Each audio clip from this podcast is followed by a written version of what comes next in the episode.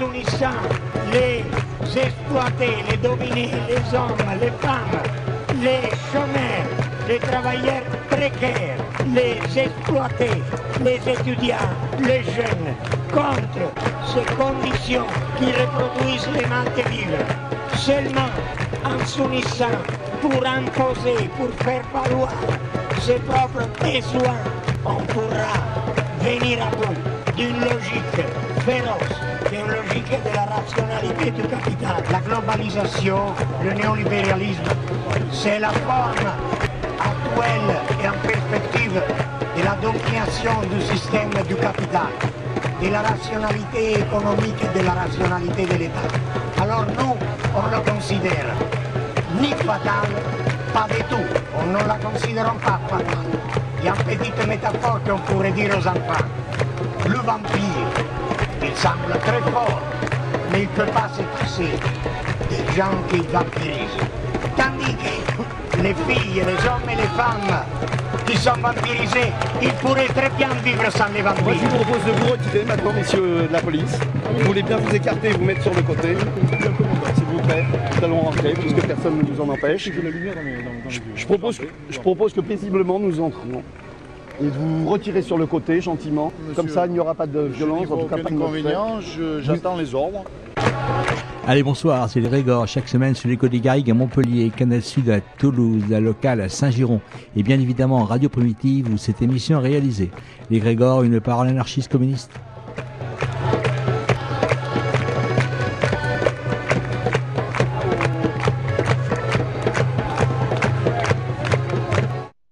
Bonsoir, eh bien, on se prépare à au moins deux interventions de police de masse, dirons-nous, celle à Calais pour virer euh, 10 000 euh, migrants qui sont pour l'instant euh, parqués dans, dans un bidonville, et puis l'autre Notre-Dame-des-Landes. Alors ce soir, on voulait faire le lien, on ne sait pas si c'est encore possible, mais on a Philippe euh, des passeurs d'hospitalité. C'est un blog euh, très intéressant que vous pouvez euh, euh, taper sur euh, internet. euh, le- les passeurs d'hospitalité, vous allez voir tous les jours, vous avez des nouvelles de ce qui se passe sur Calais.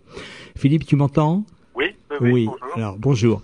Est-ce que tu peux un peu nous, nous dire que, que- comment ça a été ressenti euh, finalement la politique du pouvoir qui a décidé euh, que ça serait fini avant la fin d'année? Euh, du côté du gouvernement, c'est quelque chose de d'extrêmement contradictoire en fait. Euh, à la fois depuis le début de l'année, ils annoncent qu'ils vont détruire le bidonville. Euh, mais il se trouve qu'il y a aussi euh, sur une partie de ce qui était le bidonville, l'État a aussi construit un camp de containers Ah oui. euh, qui accueille euh, 1500 personnes dans des conditions assez, assez froides et assez spartiates. Euh, mais jusqu'à présent, il n'était pas question de fermer le, le camp de containers. Il y avait même des plans pour l'agrandir. Euh, mais a priori, on partirait sur, euh, sur le fait que le camp de containers serait vidé aussi et démonté. Quel gâchis Incroyable. Euh... Ouais, c'est pas simplement une question de gâchis, mais ça donne l'impression aussi que euh, qu'on est dans une espèce d'inflation où le, gouvernement essaye de montrer quelque chose et, où finalement ça entre en, contradiction avec euh, avec d'autres choses. C'est-à-dire effectivement depuis le mois de janvier euh, la destruction du bidonville est annoncée, mais en décembre l'année dernière, juste avant les élections euh, régionales euh, qui s'annonçaient mauvaises pour le, la gauche, qui était majoritaire au, au Conseil régional, euh, le Conseil régional, qui est propriétaire du terrain, euh, l'a cédé au Conservatoire des sites du littoral, un organisme d'État qui l'a mis à disposition de la préfecture pour six ans. Donc on a l'impression qu'il y a eu une volonté de, avant des élections que la droite elle est, elle est gagnée, peut-être même l'extrême droite. hein, les sondages étaient euh, assez mauvais avant les régionales. Euh, qu'il y a eu une volonté de sécuriser le site et de le sécuriser pour accueillir euh, les exilés. Mais dans le même temps, on annonce depuis le début de l'année que de toute façon ça va être détruit. Euh, et effectivement, là, le, le gouvernement euh, bah, a annoncé qu'il allait le faire vraiment. Euh, on a l'impression que c'est un peu euh, le résultat des, pressions, des enjeux électoraux, etc., qui font mm. qu'il y a une espèce de fuite en avant, euh, sans qu'il y ait vraiment une logique euh, à tout ça. Euh, on pensait que les containers, ils allaient les, en fait, ils allaient envoyer les gens qui sont dans les containers loin, mais qu'ils allaient garder les containers parce que de toute façon, il y a une partie des gens qui veulent aller au Royaume-Uni, donc on va les mettre dans des bus, on va les envoyer partout, mais une partie va revenir. Et puis de toute façon, il y a de nouvelles personnes qui vont arriver pour aller au Royaume-Uni, donc euh, les containers, ça permettait de cacher un peu euh, l'échec de l'opération et le fait que qu'il y a un nombre important de personnes qui, qui reviennent. Mais non, apparemment, ils partent vers, euh, vers leur démontage. Alors c'est pas complètement sûr, c'est pas clair. On a l'impression aussi qu'il y a des ordres, des contre-ordres.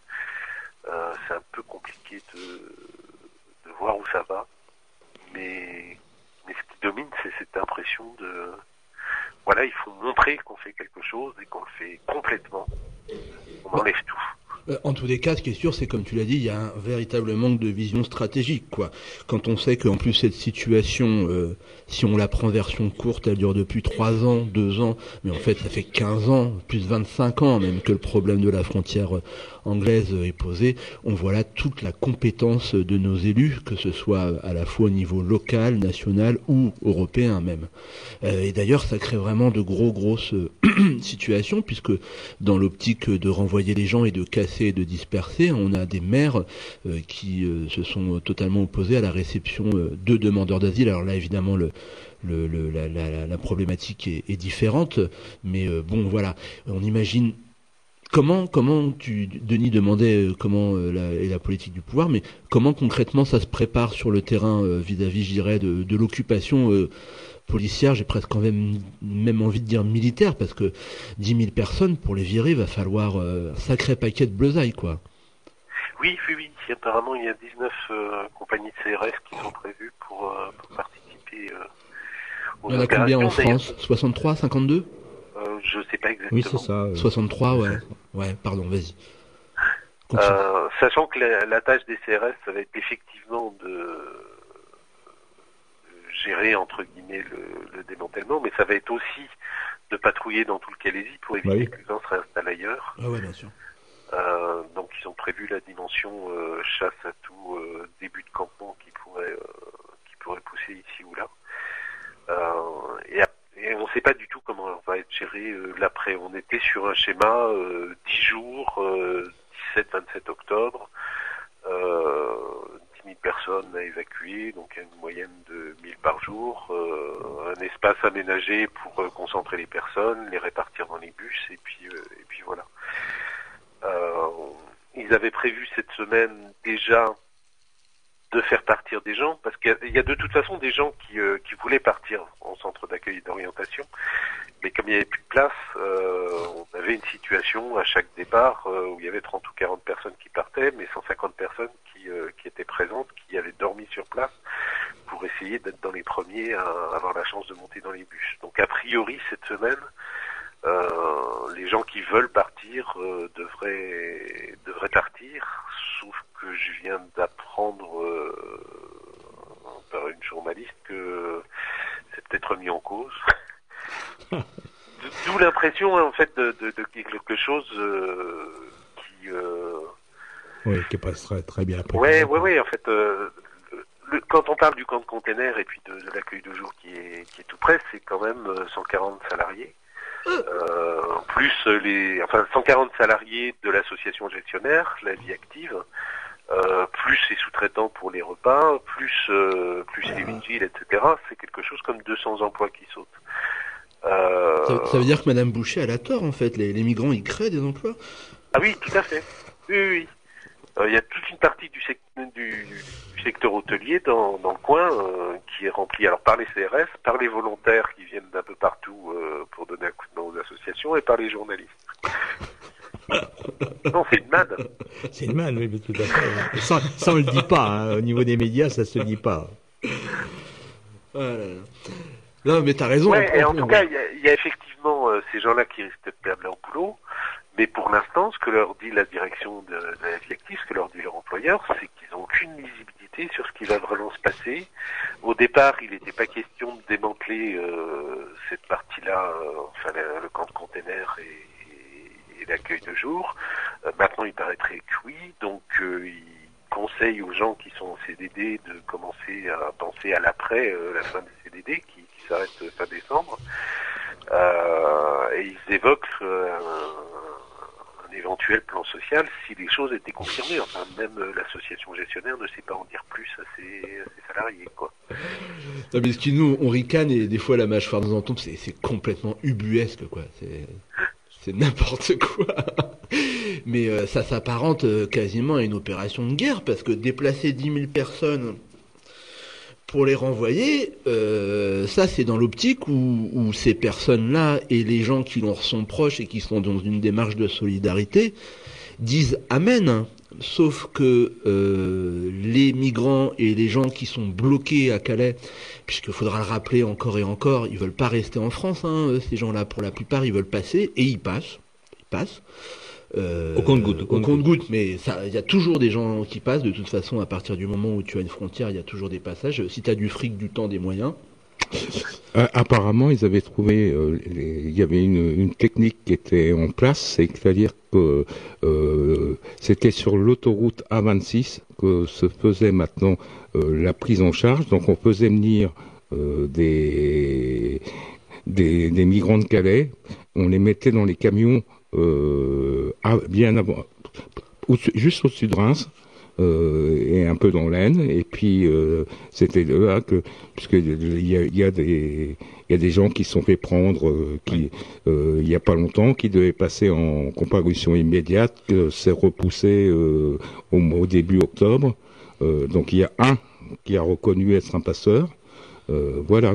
Mais donc apparemment les chiffres annoncés étaient quand même conséquents puisque ils arrivaient apparemment à faire passer euh, une centaine de, de, personnes dans les camions euh, à partir donc euh, sur le long de l'autoroute A26. De toute façon, même en, se déplaçant, en partant de plus loin, sur les côtés, etc., à partir du moment où, il y a une motivation. Enfin bon, voilà, ce que je voulais dire, c'était que ça va forcément créer du, du, bordel, quoi. Il va y avoir un moment ou un autre une opposition, donc ça pourra pas durer dix jours, quoi. C'est pas possible. L'opération elle-même, je pense que elle peut durer dix jours, effectivement, euh, parce que la plupart des gens sont pas dans une logique de, confrontation. Ils vont être dans une logique on monte dans les bus et puis ensuite on se casse et on revient. Oui, comme d'habitude. oui, on revient, oui. c'est ça. Oui, oui, oui. Et après, la, question, ça va être, euh, ça va être le retour, sachant que s'il n'y a plus rien sur le site là, euh, les gens qui reviennent, potentiellement quelques milliers, vont se retrouver à dormir euh, dans les parcs et dans les rues de Calais, euh, et que ça devient difficile à cacher. Alors effectivement, probablement qu'une partie au moins des effectifs policiers resteront là pour faire de la chasse, voilà. Probablement qu'il y aura des contrôles aux faciès dans les cars pour pour choper les gens quand ils essayent de remonter. Mais mais après, ce genre de dispositif n'a jamais n'a jamais été efficace dans la durée, quoi. Par contre, en termes de, violence de ce dispositif, de risque d'expulsion, euh, d'expulsion du territoire, du coup, hein, pas simplement d'expulsion du bidonville, euh, là, il y a vraiment des risques. C'est-à-dire, on voit de plusieurs, depuis plusieurs mois que la tactique de la police aux frontières, c'est d'arrêter des gens, de leur euh, remettre une obligation de quitter le territoire français sans délai de départ, de les relâcher. Donc les gens ils s'inquiètent pas. Euh, sauf que le l'OQTF est contestable sous 48 heures. Donc quand les gens se font arrêter euh, quelques jours après, ils n'ont plus possibilité de, de contester. De contester, ouais, Ce qu'on voit au commissariat de Coquel, c'est euh, ils distribuent des OQTF pour tous les pays possibles et imaginables, y compris la Syrie. Alors la Syrie, techniquement, ils pourront pas renvoyer les gens, mais par contre, euh, l'Afghanistan, bah, il y a de nouveaux accords entre l'Union européenne et l'Afghanistan. Euh, le Soudan, ça s'est déjà fait, euh, donc pourquoi pas, et, et voilà quoi. Retour à la casse sanguette en fait. On a l'impression, euh, on essaye d'extirper ce regroupement, mais fondamentalement euh, le problème est pas réglé. Et puis on revient à la fermeture euh, du centre de la Croix-Rouge, hein, même si les proportions n'étaient pas les mêmes. Hein, mais voilà. Et euh, est-ce que tu sais s'il y a des tentatives de contestation de cette, opéra, de cette opération, des contestations qu'on pourrait qualifier d'un peu plus politique à la fois sur la forme et sur le fond, parce que ben il y a quand même une obligation, enfin la France a quand même des obligations de par ses traités internationaux, notamment celle de traiter les demandeurs d'asile. Hein euh, etc., etc. Mais euh, on sent que sur une opération comme ça, ça risque de pas vraiment être le cas, quoi. Alors, il y a eu une tentative de manifestation le, 1er octobre, à l'appel de collectifs parisiens. Euh, le souci, c'est que les gens qui sont venus... Alors, il y a eu euh, interdiction euh, en état d'urgence, comme d'habitude. Euh, du coup, les gens qui sont venus en bus de Paris ont été euh, bloqués par la police sur un parking de l'autoroute à une trentaine de kilomètres de Calais pas pu arriver. Et puis euh, le début de manifestation qu'il y a eu au départ du bidonville a été bloqué. C'est facile, l'endroit où est le bidonville en fait. Euh, pour accéder à la ville, eh ben il y a la rocade autoroutière qui mène au port, qui, qui barre le chemin. Et il y a un pont au-dessus de la rocade, et puis il y a un pont en dessous de la rocade. Il y a deux passages. Donc c'est facile pour les flics de contrôler le mouvement des gens. Donc le début de manif a été bloqué euh, au niveau du pont euh, sous la rocade, et puis ça s'est terminé à coup de canon à eau et, de lacrymogène. Canon à eau quand même Ah oui, oui, oui. D'accord. Il y a quasiment en permanence un canon à eau qui est stationné euh, dans la zone industrielle à proximité du, du C'est une ressource qui est sous la main euh, ils l'utilisent parfois sur l'autoroute ou à proximité de l'autoroute. Ils l'ont utilisé au tout début de la destruction de la partie euh, sud du bidonville parce qu'il y a des gens qui, euh, bah, manifestaient avec une banderole de opposition à la destruction de, leur, de leurs abris. Donc du coup, on, les a arrosés, quoi. Ben oui, mais c'est normal, c'est parce que nous nous a dit, hein, on, écoute la radio, nous et, les journaux, donc nous nous a dit que c'était l'ultra gauche. Alors, euh, oui, tout à fait ultra gauche, première partie de France. Hein, ça y est, c'est officiel. nous sommes partout et nous sommes capables de déplacer des gens en bus. C'est formidable. Non, non, mais euh, quelle était la, la, la composition Pas pour la blague un peu pourrie, mais quelle était la composition des gens justement qui étaient venus de, de, de Paris euh, et d'ailleurs et qu'est-ce qu'ils portaient comme revendication dans, dans, dans cette opposition au démantèlement, quoi? Euh, C'était, oui, des collectifs parisiens euh, comme la Chapelle Debout, euh, les gens du NPA, les collectifs de sans-papiers, la coordination internationale des sans-papiers migrants. voilà un peu le, le profil de différentes assos. Je pense que RESF était dedans. Enfin... Certainement. Et, du coup, les, mêmes proposent un rassemblement euh, vendredi après-midi. Ouais, le 16, c'est ça. Ouais. Le 14. le 14, oui, 14. Ouais. Euh, dont on espère qu'il pourra avoir lieu. Euh, et ensuite, on est un peu sur euh, comment comment on fait, comment on s'organise, sachant que le rapport de force militaire bah oui, c'est clair. et sachant surtout que les associations sont profondément divisées. C'est-à-dire au moins il y avait une démarche juridique qui avait été euh, définie de manière unitaire et puis euh, un certain nombre d'associations, euh, notamment pour qu'il l'élément clé en fait en amont de, de, de la destruction du bidonville, c'était puisqu'il y a des querelles de chiffres, combien il y a de mineurs, etc., de saisir le tribunal administratif pour qu'il nomme un expert un recensement, qui fasse un recensement de la population globale, des mineurs, des mineurs d'âge scolaire, etc., avec euh, ensuite des tiroirs quant aux obligations de l'État par rapport à, ces différentes personnes en fonction de leur euh, de leur leur situation. Et ben, il y a un certain nombre d'associations qui d'abord ont, ont, informé la préfecture des démarches avant que, que le recours soit déposé.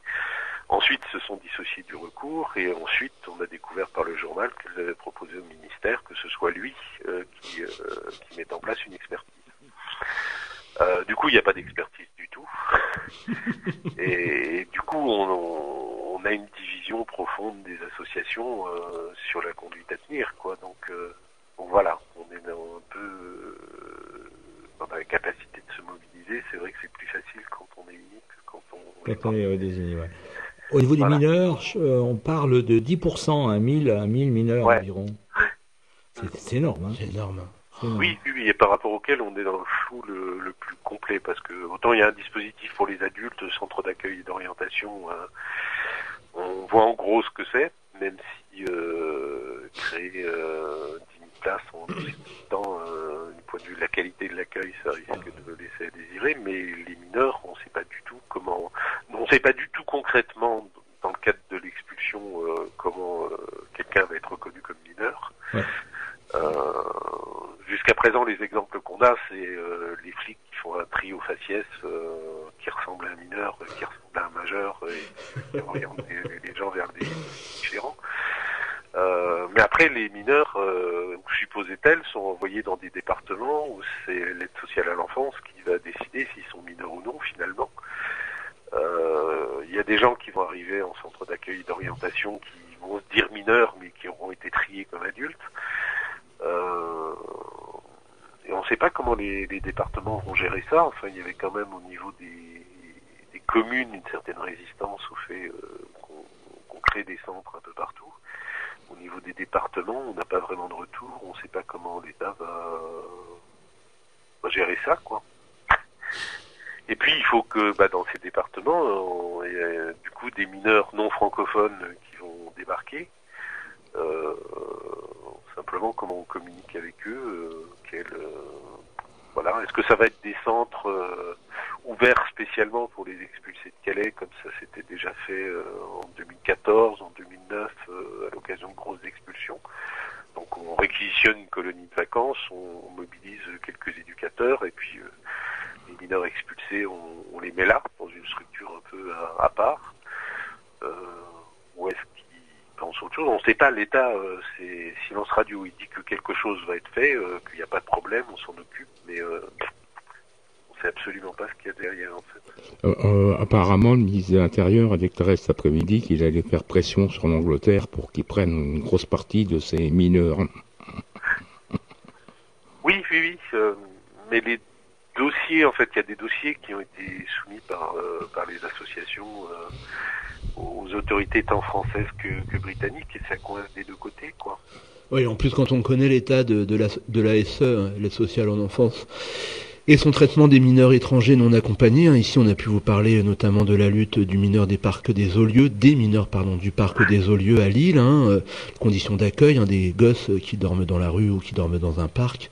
Euh, et de leur traitement euh, par donc l'aide sociale à l'enfance, on imagine euh, quelle réponse va être apportée par rapport à cet engorgement Alors non seulement parce qu'il y a une question de moyens, d'habitude et de traitement, et parce qu'il y a aussi un mépris et, et une, une, méconnaissance absolue de, de ça hein, euh, par rapport euh, à ça. Il y a une loi qui est passée, on aurait, on en parlera peut-être hein, sur 2015, en 2000, fin 2015, en décembre 2015, sur les tests osseux.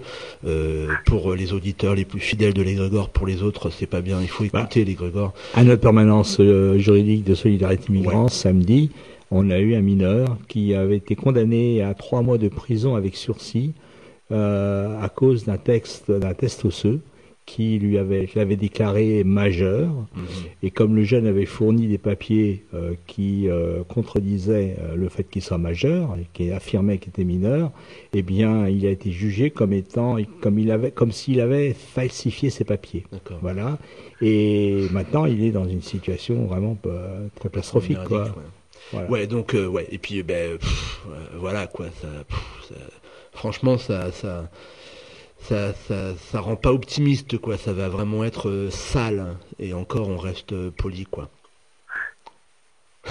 Bah, J'espère que je crois que tu le dis d'ailleurs dans l'un de tes, euh, oui, de tes oui, articles qu'il faut, la, il faut être témoin. L'une des questions qu'on a très concrètement sur le terrain maintenant, c'est comment comment on s'organise pour faire remonter la réalité des faits. Tout à fait. Parce qu'il y aura une machine à communiquer de la part du gouvernement. Euh, on pense qu'ils seront euh, que euh, lors du, dé du, démantèlement de la partie sud, donc on aura du mal à voir ce qui se passe. Euh, donc voilà. Ouais, je crois que c'est super important de savoir ce qui va se passer. Ouais. Sachant que ça dépend pas seulement de nous, c'est-à-dire euh, à partir du moment où les gens vont être envoyés en bus, Euh, les contrôles aux faciès dans, dans, les gares sur le retour, ça c'est effectivement euh, n'importe quel citoyen, n'importe quelle association qui peut Bien sûr, intervenir pour savoir, et puis, tirer la sonnette d'alarme parce que ça se fera a priori un peu partout. Contrôle aux faciès dans les trains aussi, etc. Enfin, c'est qu'ils ont un peu expérimentées dans la région en fait de bloquer les gens à l'entrée de la gare, par exemple, et puis pour les gens qui ont des têtes de migrants, euh, contrôler et le billet et, un titre de séjour, euh, euh, pas un titre de séjour, hein, une pièce d'identité, euh, soit à l'entrée de la gare, soit l'accès au train. donc ça, ils savent faire pratiquement de, de, Paris à Calais, par exemple. et ils peuvent le faire, le faire ailleurs, du coup. Donc on sent que ça va, ça va se déployer bah, dès la fin du démantèlement pour, euh, pour gêner les, gens qui reviennent.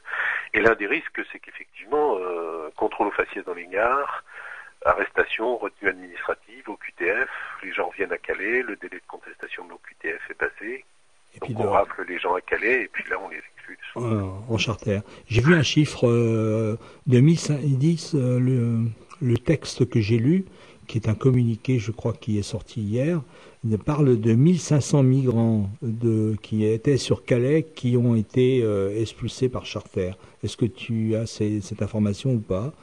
Alors, a priori, c'est le chiffre d'expulsion euh, total, charter ou autre. D'accord. Je pense. Hein. Euh, J'ai pas vu le communiqué lui-même, mais le, le dernier euh, qui était paru, qui était à 1400 et quelques à l'époque, c'était le global des, des expulsions, effectivement. Euh, mais avec des vols collectifs qui sont organisés euh, soit à partir de l'île Léquin, avec un transfert sur l'île, soit, euh, soit à partir de, du petit aéroport de Marc qui est à côté de, de Calais. Ouais. Principalement des, des vols vers l'Italie, d'autres pays européens, l'Albanie beaucoup. donc des expulsions relativement faciles, mais il faut qu'on soit vigilant sur des expulsions plus, au plus long cours. Ouais, des styles l'Érythrée par exemple. Oui, ou Soudan. Au Soudan, ou l'Afghanistan. oui. Est-ce qu'il y a des, des, défenseurs de droit du, du type euh, des avocats ou, ou, des gens de cette sensibilité-là qui vont quand même être présents pour pouvoir assister euh, les, les. Il y a au moins une mobilisation en amont. Euh, pour, euh, pour donner l'information, faire une, une, grosse information, une grosse campagne d'information sur les droits, en fait. Mmh. Notamment les droits en cas d'arrestation, de, de, garde à vue, de retenue administrative, d'attention, au QTF, insister sur le fait euh, 48 heures pour contester. Euh, donc ça, il y a un travail d'information qui est, qui est fait, ouais. Bah oui, parce que tout ça, ça se prépare et ça, ça, ça t'as raison, le plus important c'est le témoignage et, et l'assistance, qu'il y a quand même un, un climat euh, pesant euh, de silence qui fait qu'on se prépare à une opération, euh, on va employer le terme, n'est pas forcément adéquat, mais en tous les cas, il marque les esprits de déportation massive euh, qui va s'opérer dans euh, la République française, euh, cinquième puissance économique mondiale, qui remplit pas ses obligations vis-à-vis -vis des traités internationaux, et tout ça, bah, c'est étouffé sous une actualité toutes plus euh, ennuyeuses les unes que les autres. On passe de choses et d'autres, mais là, on va quand même assister à quelque chose quand même d'inédit de par son ampleur et de par sa signification politique et sociale, alors que dans le même temps, euh, on a euh, des, des, des, des politicards euh, qui, euh, au Conseil de sécurité de l'ONU, euh, joue des gros bras pour nous expliquer que la situation en Syrie est inacceptable. Mais les conséquences de ces politiques internationales-là et de cette diplomatie de merde-là qu'on voit tous les jours et qu'on retrouve à Calais, puisque c'est la conséquence directe, et eh ben voilà quoi, il se passe ça de l'autre côté, de, de c'est la verre de la médaille quoi. Voilà. Ah, moi je me pose quand même une question. Quand on sait que bon, 90% des, des, trafics de marchandises et, a lieu entre la France et, et l'Angleterre passe par Calais, on, on, se dit que de toute façon, euh, on voit pas comment ils vont résoudre le problème comme ça, quoi. Je comprends pas. C'est pas. De toute façon, ils pourront mettre autant de flics qu'ils voudront. Dans six mois, se, se reposera, peut-être avant six mois, se reposera le problème. Hein, c'est oui, évident. Oui, je pense que le pari des, autorités, en partie que la, la Méditerranée euh, sera un peu navigable pendant l'hiver, donc il y a une baisse gens, naturelle, entre guillemets, du nombre euh, D'arrivées. Euh, mais ça n'empêche pas qu'à l'échelle de 10 000 personnes, euh, 1000 ou 2000 personnes, euh, ou 3000 personnes qui reviennent à Calais et qui dorment dans les rues de la ville, c'est énorme. Euh, et puis, euh, et puis effectivement, on aura une situation similaire euh, à partir de, euh, du printemps prochain. Alors du coup, effectivement, le gouvernement en place peut se dire, ce sera plus nous, on va se faire virer. Mmh. Euh, Il y a des chances. c'est possible, c'est largement envisageable de refiler la patate chaude et de, comme ça, marquer les esprits par une opération politico-médiatique, un petit peu électoraliste. oui, oui, mais en même temps, le, le pari, il n'est pas, il est pas si simple que, Ah, ça ouais. tenir, quoi. Ouais, complètement. Ouais. C'est-à-dire, il y a à la fois le sentiment de l'échec à partir du moment où il est trop visible qu'il y a des gens qui reviennent. Euh, il y a quand même le risque d'opérations policières pour empêcher les gens de remonter qui soient trop visibles aussi. Euh, et puis il y a le risque qu'il soit trop visible aussi que l'opération humanitaire n'en est pas une. Euh, donc ça fait beaucoup de choses. euh, voilà quoi.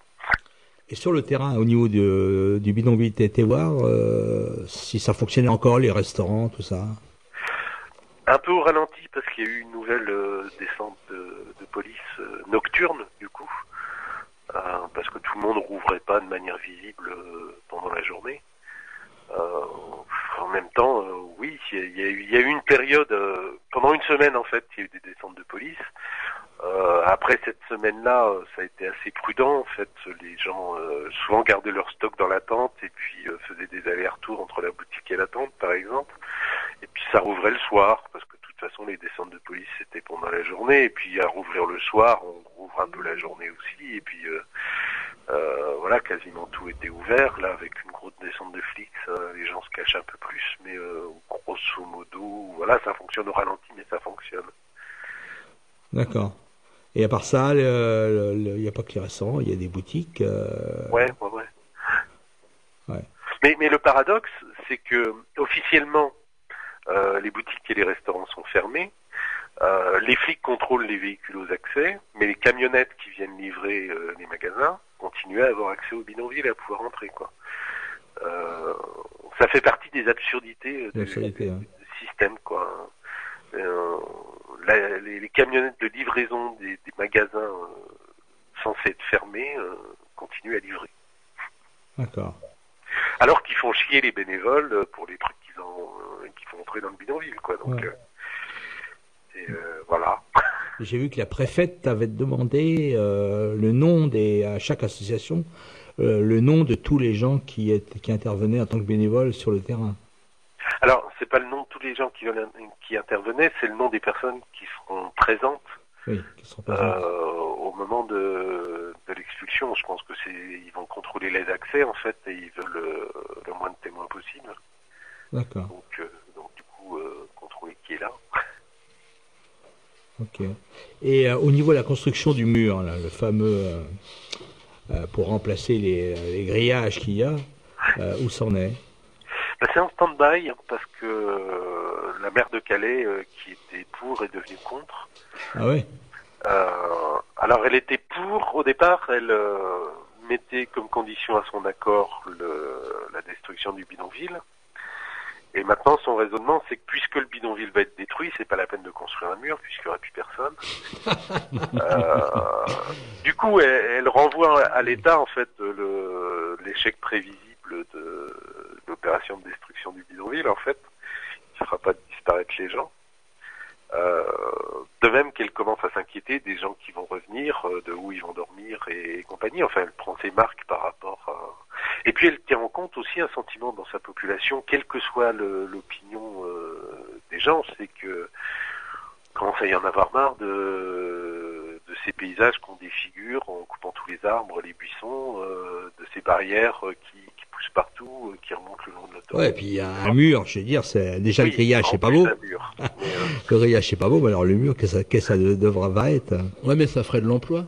Donc du coup, elle a menacé euh, l'État de prendre un arrêté euh, pour euh, interdire la, la construction du mur euh, parce que euh, législation environnementale, zone Céveso et compagnie, et que c'était pas dans les clous. L'État a menacé de prendre un arrêté contre l'arrêté, mais pour l'instant les travaux sont arrêtés.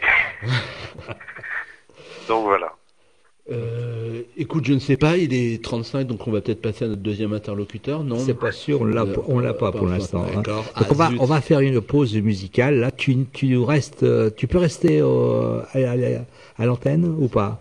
Euh, là, on a une réunion pour laquelle je suis déjà en retard. D'accord. Bah, très bien. bah, écoute, on te remercie bien merci Philippe. de nous avoir donné Ah, tous ces renseignements. À bientôt, on, ouais, euh, on reviendra là-dessus et puis on sera attentif euh, à, à cette opération, quoi. Voilà. Ouais. À plus tard, Philippe. Bon courage pour la suite. Merci, à bientôt. à bientôt.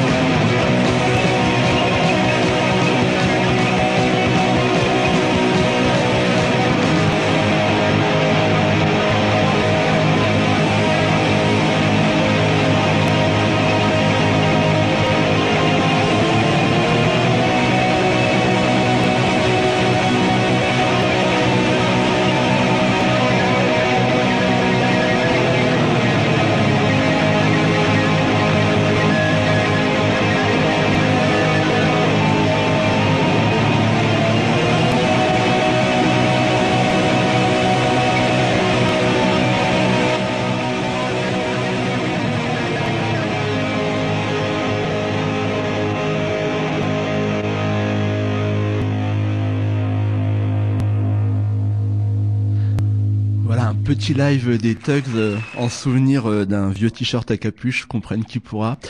Alors euh, la semaine dernière, euh, on avait euh, évoqué brièvement euh, un mouvement très intéressant qui se passait aux États-Unis autour de la question carcérale. On aura l'occasion la semaine prochaine de diffuser une interview là-dessus.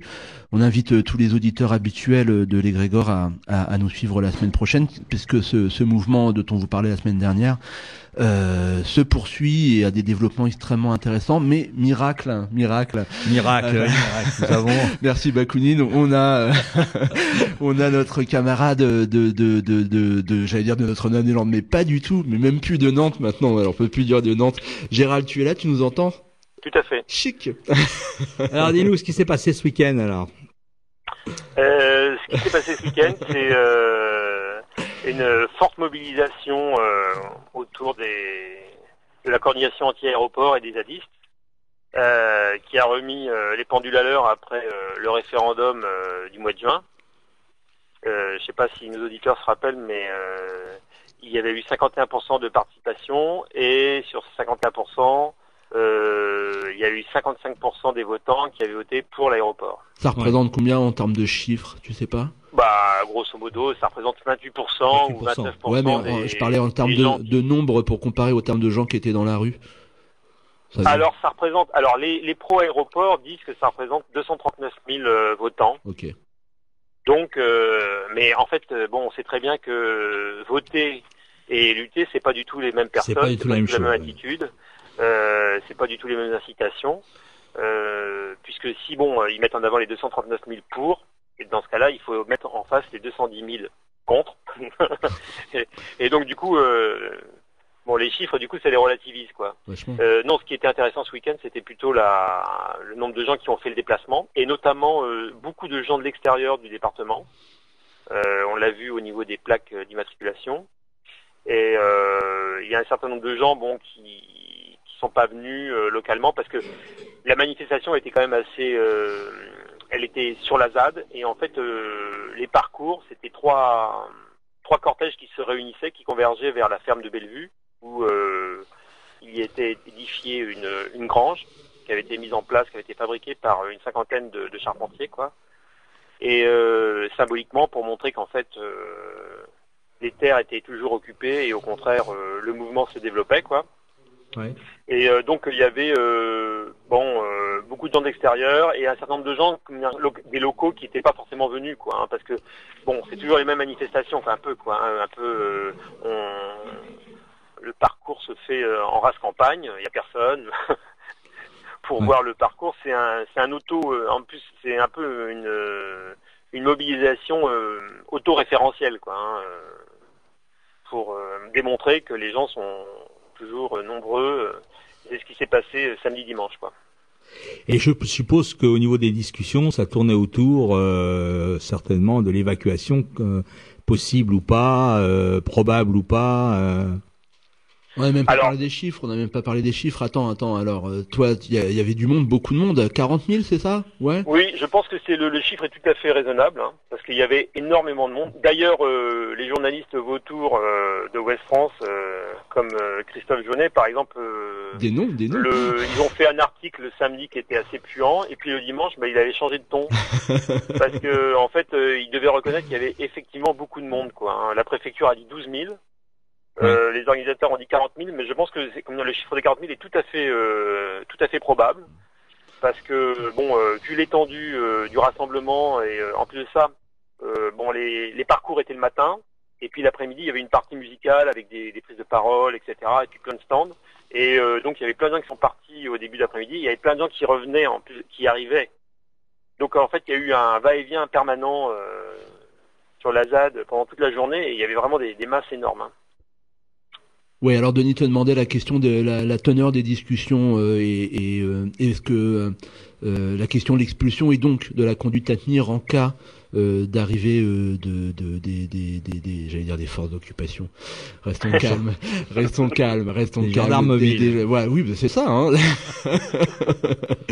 Euh, la conduite à tenir euh, par rapport par rapport à cela, elle a été abordée évidemment. Bah là, euh, comment dire, le, le discours officiel euh, du rassemblement, c'était un discours pacifiste hein, et pacifique. Euh, mais néanmoins, euh, il y avait aussi, il y a aussi eu des gens qui sont exprimés, qui ont dit clairement que les bâtons, ben, ils les plantaient dans la terre euh, pour montrer leur détermination, mais qu'ils iraient les rechercher euh, quand les quand les forces de police arriveraient, quoi. Donc ça veut dire que c'était pas pour euh, c'est pas pour simplement marcher dans les chemins creux de la ZAD, quoi. Voilà, c'est un peu le double discours. Il faut, il faut aussi voir qu'il y a quand même des week-ends de préparation depuis un mois, ou euh, au moins un mois, où euh, il y a à peu près 800 personnes qui sont venues se former un peu à, à dire, des pratiques de, pour se déplacer sur le terrain, euh, repérer un peu la ZAD, la, connaître les chemins, euh, être un peu autonome par rapport à- aux événements qui peuvent se passer. Et euh, d'ailleurs, il est recommandé aux gens de venir en groupe, Mhm. euh, formés quoi, et euh, capables de se débrouiller entre eux quoi, et de pas être un poids euh, pour les habitants quoi, en place quoi. Tout à fait. Ouais, formidable, c'est bien, c'est super de, de partir sur des bases comme ça, c'est bien. Est-ce que tu peux nous dire quelques mots sur la composition des cortèges? Je crois que toi, tu as participé plus spécifiquement à un cortège qui liait la question euh, ben, euh, de l'aéroport à la question du capitalisme, à la question du travail, à la fait. question de classe, etc., etc. Et cette part-là, cette euh, comment dire, euh, cette option-là, elle prend de plus en plus d'ampleur. euh, En tous les cas, elle est de plus en plus présente à l'intérieur de, de, de- de- du, du critique, de la critique du projet et de l'aéroport. Et ça, c'est quand même très intéressant. Est-ce que tu peux nous dire, nous raconter la, la genèse de ce cortège et puis euh, et puis ben, ce qu'il en était, quoi? Alors, il faut bien voir que bon, la CGT euh, AGO Vinci, AGO Vinci, c'est la société qui est mandatée pour construire l'aéroport. hein. Donc, la CGT de cette entreprise s'est prononcée contre l'aéroport. Incroyable. Euh, donc, euh, il y a aussi l'UD44 qui s'est prononcé contre l'aéroport. Par contre, l'UD44 CGT n'avait pas appelé. euh, il, y avait différentes positions à l'intérieur de l'UD, quoi. euh, mais euh, il y avait d'autres, il y avait d'autres sections de CGT qui étaient venues. Il y a la CGT euh, hospitalier qui était là Mhm. euh, qui est actuellement en lutte par rapport à, à des, des questions d'effectifs, des questions de conditions de travail. Euh, il y avait aussi euh, CGT euh, énergie, euh, CGT raffinerie. Euh, donc il y avait différentes sections qui étaient représentées. Et ça c'est vraiment une première. hein, parce que bon, euh, les balades champêtres sur la ZAD c'est sympa, mais enfin là au moins, euh, pour une fois, euh, le, la critique du, du travail et de son utilité sociale a été mise en avant. Il y avait aussi les collectifs du Pays de qui avaient amené euh, des banderoles euh, pour dire euh, euh, délocalisation de l'aéroport. Par exemple, il y en avait une qui disait délocalisation de l'aéroport égale euh, application de la loi travail. Et en fait, pour décrypter cette banderole, il faut expliquer que le projet de l'aéroport, du nouvel aéroport, qui doit être plus petit que l'aéroport actuel à Bougnay, euh, c'est un aéroport très automatisé, avec euh, donc euh, moins de moins d'emplois, quoi, et euh, avec aussi des conditions d'embauche sûrement qui vont être euh, qui vont utiliser la, la loi travail nouvellement votée, quoi, euh, si les décrets d'application sont passés, et de façon à avoir des contrats beaucoup plus de contrats euh, précaires avec de l'intérim, etc. Donc pour la, la CGT à Vinci, hein, et puis pour les collectifs du Pays de Ré, c'était clairement de dire voilà justement ce qui ce projet d'aéroport, c'est aussi un, un projet qui correspond euh, à la vision, une vision ultralibérale euh, qui est en train de, de, continuer à s'installer.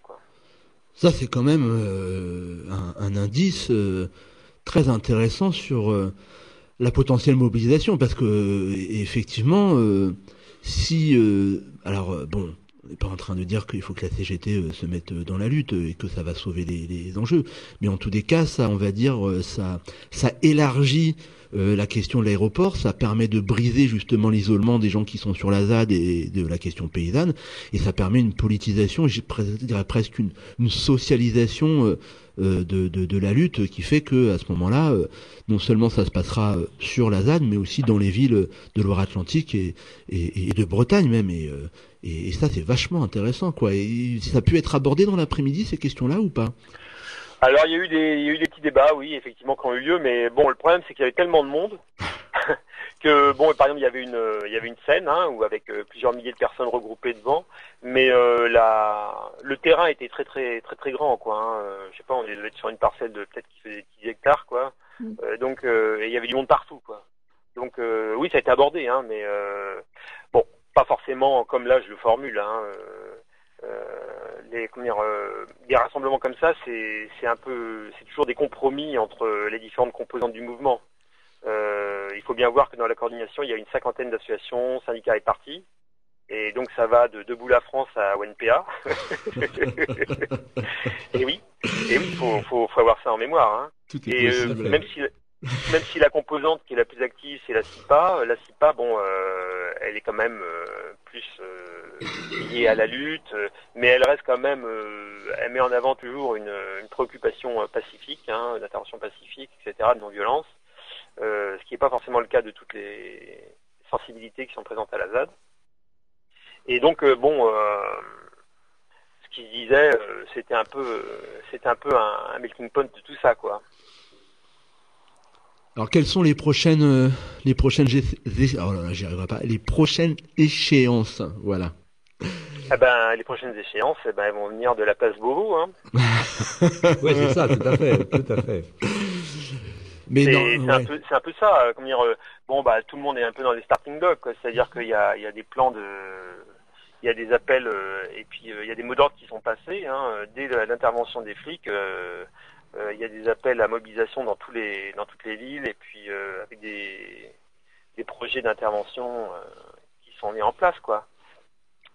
Alors, ouais, je peux le détailler, hein, mais bon, après, euh, des comités anti-répression, des commissions euh, juridiques, euh, des commissions médiques, il y a aussi des, des groupes d'action qui sont prêts, tout ça.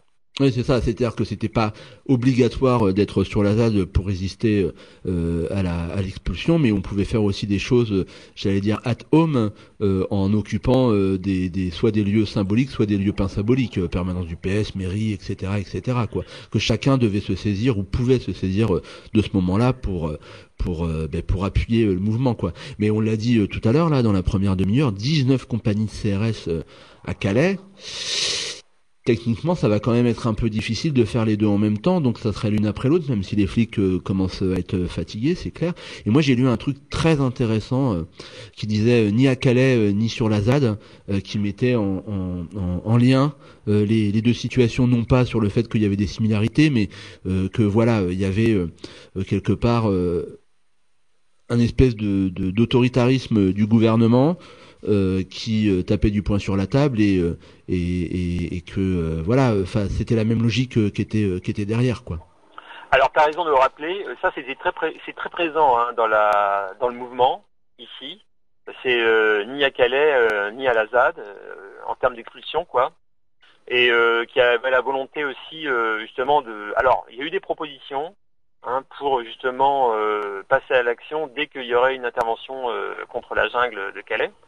Euh, mais euh, bon, il y a des gens qui ont euh, rappelé qu'en fait c'était un peu bizarre de demander aux, sympathisants de la lutte contre l'aéroport, quoi, de d'un seul coup se, mobiliser pour un autre objectif que la lutte contre l'aéroport, quoi. Bah ça, ça faisait un peu, c'est un peu cavalier, quoi. Hmm. Donc euh, ça a été refusé. Néanmoins, euh, ce qui est sûr, c'est qu'il y aura des actions de solidarité ici euh, dès que les flics interviendront à Calais. Quoi. Oui, parce que là, à Calais, par contre, ça c'est sûr que ça va, ça va avoir lieu. Par contre, à Notre-Dame-des-Landes, c'est pas sûr du tout quand même. Ah, je pense que globalement, le rapport de force, hein, même si les pro-aéroports, ils ont ils ont éructé euh, dans le journal, euh, ils ont eu droit à un petit encadré.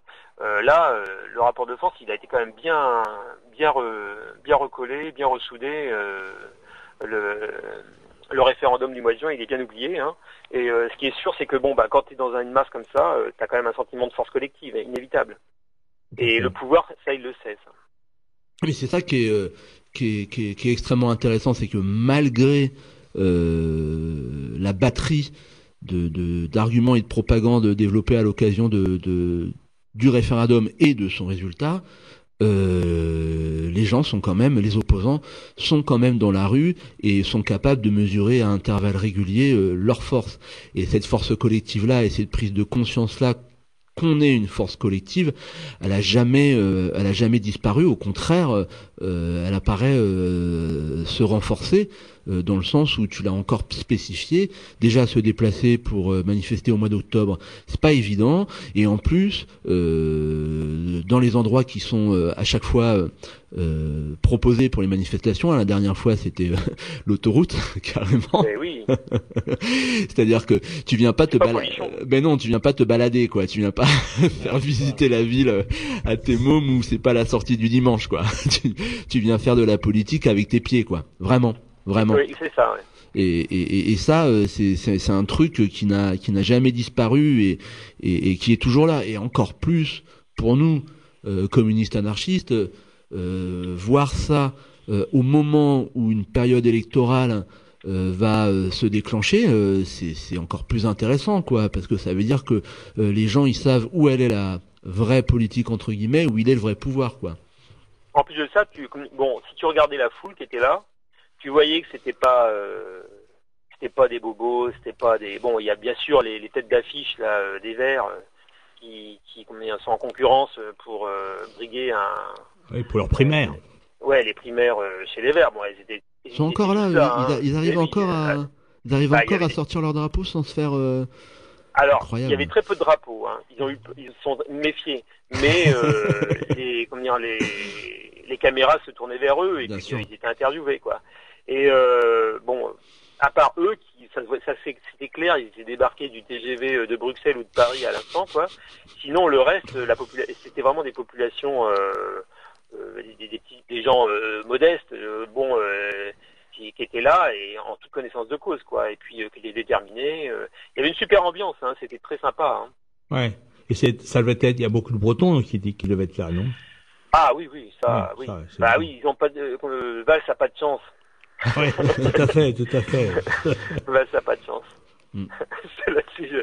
et s'ils ne connaissaient pas la Bretagne, euh, il va y avoir droit.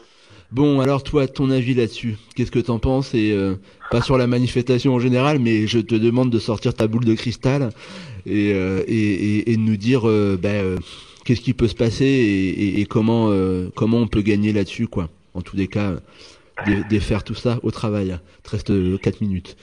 c'est complexe. C'est complexe parce que ils ont besoin de 4000. Alors normalement, c'est des CRS pour la jungle et les gardes mobiles pour la ZAD.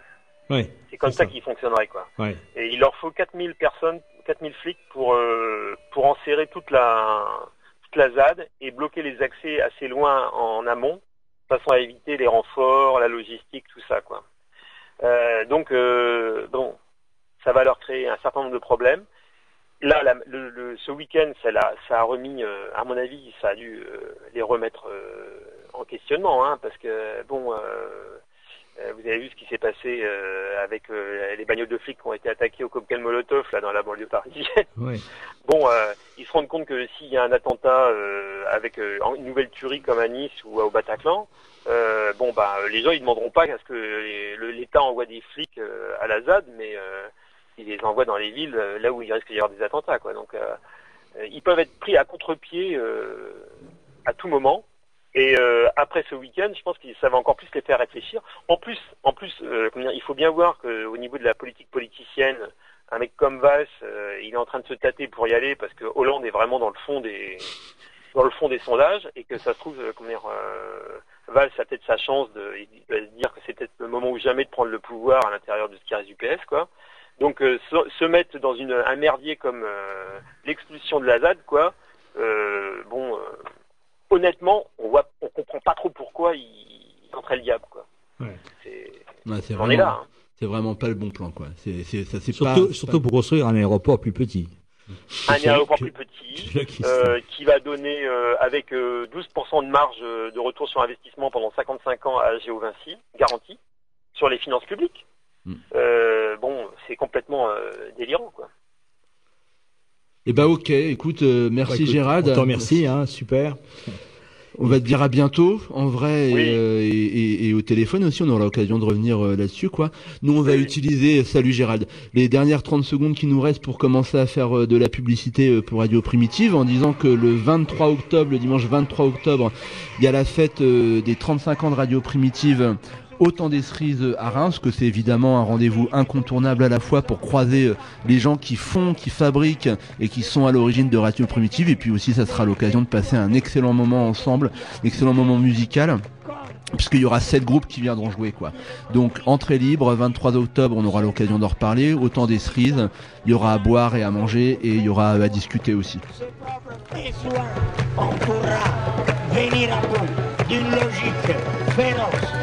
Logique de la rationalité du capital. La globalisation, le néolibéralisme, c'est la forme actuelle et en perspective de la domination du système du capital de la rationalité économique et de la rationalité de l'État. Alors le considère ni fatal, pas du tout.